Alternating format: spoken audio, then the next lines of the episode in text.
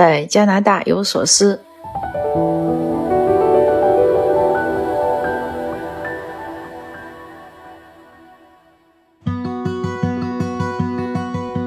大家好，我是王丽，开始这一次的在加拿大有所思。今天想和您分享一个我认为特别好的观念，就像我标题所写的，你把教育当成一种消费，而不要当成一种投资。这个话我是从哪儿听来的呢？是从我朋友圈，是林特特他说的。呃，有的人可能知道林特特，她是一个有名的作家，是一位女作家，在中国她出了很多书。她的本名叫杨颖，我认识她的时候呢，她还是以杨颖著名。呃，当然后来我看到她很多书都是她的笔名。她的文笔呢非常幽默，而且这个人呢也很实在，很有实干精神。嗯，总之他有很多优点吧。我今天呢不是为了夸他的优点，我是为了分享他这个理念。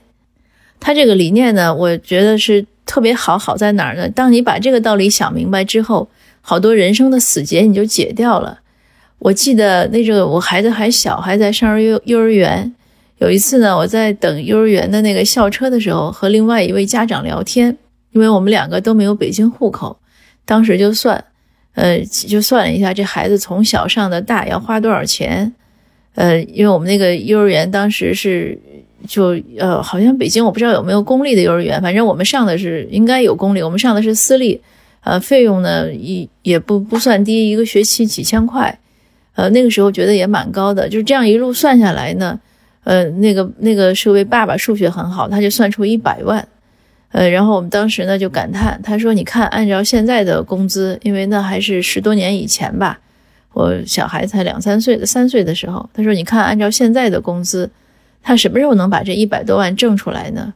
哎，当时我觉得这也是个疑问，呃，但是我觉得就是说，呃，那小孩你培养他呢，他不是为让他挣钱的，但是你用这个学费这个费用一算呢，又确实呢是从经济投资上来说呢很不合理。”但是当你听到林特的这句话之后呢，这个事儿就不是个事儿了。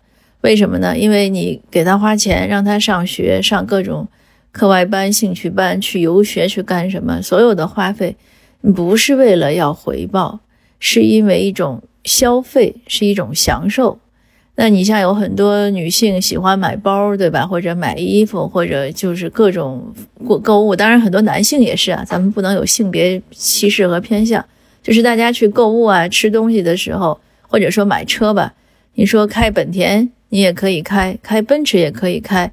哎，你为什么要开奔驰呢？那你肯定觉得有更多的一种回报，那种回报呢，可能更多是精神和感情上的一种愉悦啊。或者我昨前两天和一个朋友聊天也是，他就说，他也说教育这个问题。他说，你看养个孩子花那么多钱，他最后做什么工作能把这些钱挣回来呀？我说你别这样想。我说，你看，你花很多钱去坐游轮去旅行，也就是四五天、五六天，撑死了十来天的时间，可能就几千上万。但是你回来之后呢，你还是要过柴米油盐的日子。那你为什么要去旅行呢？你为什么要去消费呢？因为你在消费的时候，你感到了快乐。所以，当我们把养孩子，呃，想成这个道理，你就觉得好了，释然了。你不要觉得，哎呀，我陪你风里来雨里去。呃，开车啊，或者骑自行车呀，或者就是哪怕坐公车送你去上各种辅导班吧、课外班、兴趣班，呃，陪着你做题，陪着你学习，为你操心受累，就是为了将来你能有一个好工作。嗯，什么好工作？就是挣高薪呀，买大房子呀，怎么怎么样来回馈我？如果我们把这个事儿都这样想了，那就是一种投资的理念，往往呢会失望，而且会给孩子呢加很大的压力。甚至于有的父母就经常讲，哎呀，就觉得你是欠我的，所以我也经常讲，我说如果我们和孩子的关系认为孩子是欠我们的，那这样的一种亲子关系呢，他就不会有一种很融洽的感情。但是反过来，我们应该感谢孩子给我们这些机会。呃，如果我们不带他去踢足球呀、打篮球，我们怎么能有机会站在场外看孩子们在那疯玩呢？对吧？呃，如果我们不带他去上那些什么钢琴呀，或者看一些结业表演呀，我们怎么能有机会去受一下艺术的熏陶呢？呃，或者说我们看着孩子从不会到会这样的一种进步和成长的喜悦，我们就能感到快乐。如果没有孩子给我们这样的机会，我们也会少很多这样的一种一种快乐这样的一种状态。那如果你这样想呢，你就觉得一切的辛劳啊，呃，花费啊，都是值得的，因为你换来的是自己的一些收获，是你自己的一些所得。所以孩子呢，不是讨债鬼，孩子呢是上天给我们的礼物。那我们这样想呢，我们也就应该不会给孩子加那么大压力。不要认为孩子，哎，你这样吃我的喝我的，我这样陪你，呃，这样的鼓励你啊，什么栽培你，你为什么不能考第一？呃，为什么不能出人头地？就不会给他这些压力。呃，那这样呢，孩子也会轻松。那我们再把这个概念推广，其实我们的人生呢，我们也可以把它当成一种消费，而不是一种投资。经常有人会会说：“哎，我来你这儿做义工，嗯，我做了这么多小时，你一点钱都没有给我，那我亏了。那我这些小时呢，我拿小时工资赚的，我能赚多少多少钱？对的，从经济收入上来说，你来做义工没有收入，你是亏了。但是呢，你有其他的收获，这些收获呢，一定是你上 full time 的班不能给你的，所以你才要做义工。”比如说，你觉得你能帮到别人，你能帮到社区，呃，你能为这个社会、为地球、为人类做贡献，呃，你表达了你的善意，这些都是一些收获。那我们受到的这样的一种感情的风，就是一种回馈和心理的一种满足，和我们自我实现的一种一些满足呢，是肯定是它不是金钱，但是它也同样会给你一些收益。而不是物质收益，所以我们说不是说物质收益才是唯一的收益。那这个也就是说，像我刚才讲，为什么你要买奔驰车，对吧？为什么要花一万块、两万块去买一个包？你其实是为了自己的心理上的满足。那同样，那做这些事情没有赚钱，但它也给了你心理上的满足。所以，当我们做任何事情，我们都不要去想，哎，一定要有一个物质回馈，它可以有其他的回馈，就是你把人生。就想成是一个消费的过程，你做什么事儿，你都是一种享受的状态，哪怕很苦很累，你也是一种体会和一种经历，一种经验。如果没有这个机会，你就没有这些体会和经历。那你能去仔细的品味它，然后会有一些感知，并且会有一些成功或者克服困难以后的收益，那也是一种收获。这样想来呢，那人生就更没有什么大不了的了。有很多人呢，做事情前呢，他会纠结，纠结是什么？就是患得患失，又想去得这个事情，又怕失去什么，又想有收获，又怕多付出。但是你当你去爬山的时候，当你去你去认为它是一种消费的时候，对吧？你爬山你很累，但是你一定不会说，哎呀，我 我少花点力气，怎么怎么样？你恨不得自己很累。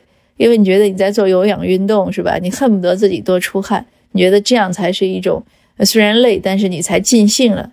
那如果我们把所有的事情都能想明白这一层，那可能很多事情呢，我们做起来就很放松，无所谓失败。那失败就是说，哎，我这一次没有得到我想要的那个结果，但是那个想要的结果，不是说它一定必须有的，而且也不一定是最好的。就像你消费嘛，你吃东西，你吃东西你会吃到百般滋味。如果每一次那个味道都是哎你很熟悉的，那你可能就不愿意去尝试那个新的菜式。可能这个味道有点苦，那个味道有点辣，或者那个味道让你有点感到意外。但是呢，对你来说，你觉得也是一种体会。尤其我们比如说旅行的时候，呃，去异国他乡，很多人就喜欢尝那个不一样的菜。那他给你的那个。味道一定不是你一定想喜欢的，你家常的味道，而可能都是往往是新奇的。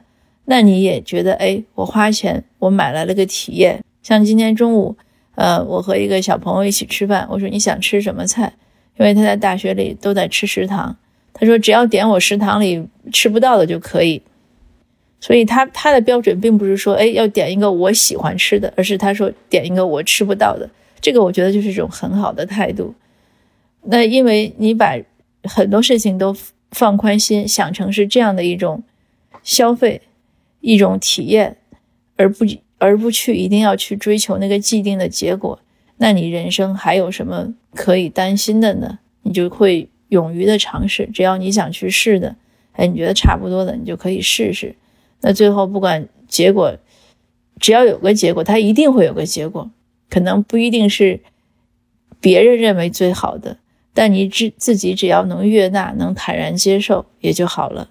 所以，我们从林特的这句话，就是教育呢是一种消费，不要把把它当成投资呢，就生发出这么多感悟。也呢，也是希望和您共勉，也是给我自己一种激励。呃，在未来的生活中呢，啊，还是有可有可能有更多的可能性，很多事情呢都愿意去做一做，而且呢，都也希望呢能真正的去悦纳那个结果。那今天的分享呢就到这儿，感谢您的收听，我们下次见。